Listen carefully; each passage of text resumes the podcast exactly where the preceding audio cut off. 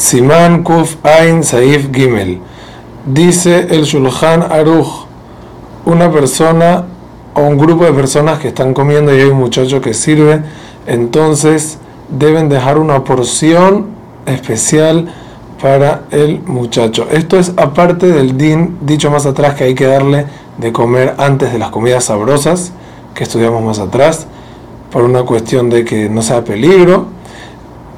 Aparte de eso, al final hay que dejarle comida y otra de las importantes para el muchacho, si se trata de un muchacho yehudí, tiene que saber que él mismo no puede agarrar su porción solito y separársela porque también no es bonito que él lo haga solo, sino que el anfitrión le dé.